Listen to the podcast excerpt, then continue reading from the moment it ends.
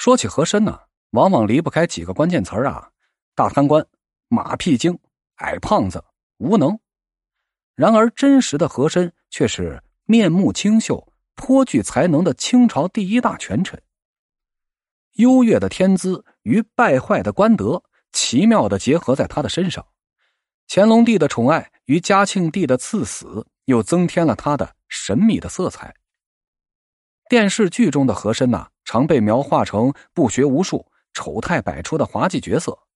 然而，历史上真实的和珅呐，并非如此庸碌不堪，恰恰相反呢，他倒是一位才貌俱佳、学识出众的才子。和珅最初的发迹啊，正是与他出色的个人资质紧密相关。和珅呢，原名和善宝，满洲正红旗人，他生于官宦之家。十岁的时候，进入皇宫西华门内的咸安公官学读书，少小闻诗达理，显示出过人的天资。这读书期间呢，他接受了系统的儒学经典和满汉蒙古文字的教育。由于天资聪颖、勤奋努力，而得到了老师吴醒兰等人的器重。十八岁那年，他与官阶正二品的内务府总管大臣英莲的孙女结了婚。二十岁的时候，和珅就承袭了祖上传下来的三等轻车都尉的世袭爵位。二十二岁时，和珅当上了官阶正五品的三等侍卫，随即充任年干处侍卫。这所谓的年干处侍卫啊，就是负责皇帝巡守时扶车撑伞的差使。和珅呢，也因此有了与皇帝亲密接触的机会。相传呢，有一次巡守时。这乾隆帝审阅边境要犯逃脱的奏报，随口啊就送出了一句《论语》中的“虎兕出于甲，龟玉毁于毒中，是谁之过于？”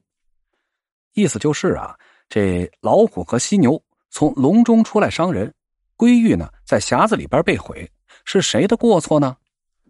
孔子呀是借此来指斥管理者的过失。乾隆帝身边的侍卫啊。他大多都没读过书，听后啊是面面相觑，不知何意。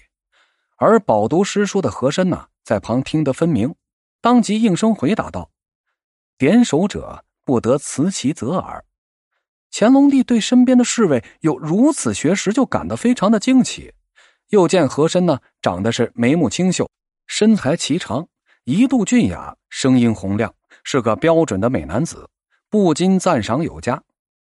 打这儿以后啊，和珅就凭借着出众的资质和皇帝的赏识，青云直上，历经乾亲门侍卫、御前侍卫、正蓝旗满洲都统等职。随后呢，任领班军机大臣、文华殿大学士、礼藩院尚书、内务府总管、四库全书总裁官、步军统领、九门提督，担任户、兵、吏部三部尚书等显赫的公职。除此之外啊，和珅还成了乾隆帝的亲家翁。乾隆帝将自己最宠爱的十公主赐婚给了和珅的儿子。这和珅呢，可谓是凭才而起，之后承宠登天。飞黄腾达之后的和珅呐，集万千宠爱于一身，其官阶之高、官位之多、掌权之广、权力之大，清代历史上你就找不出第二位。因此呀，他又被称为了。清朝第一大权臣，乾隆帝为何如此宠信和珅呢？当然，首先是因为他有才能。举个例子啊，清朝史馆编修的《原始档案·和珅列传》中就记载，乾隆四十五年正月，三十一岁的和珅呐，被派遣查办云贵总督李世尧的贪污案。类似的案件呢？通常由于缺乏证据而很难处理，但和珅特别的精明。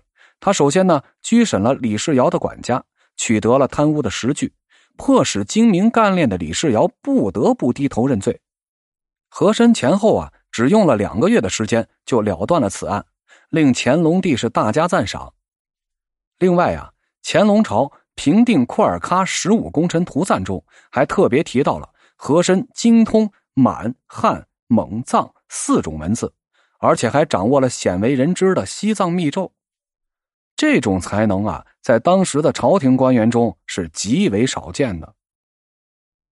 当然啊，才能呢，并不是和珅做官登峰造极的决定性因素，他得宠的关键还是在于擅长揣摩圣意，迎合乾隆的心思。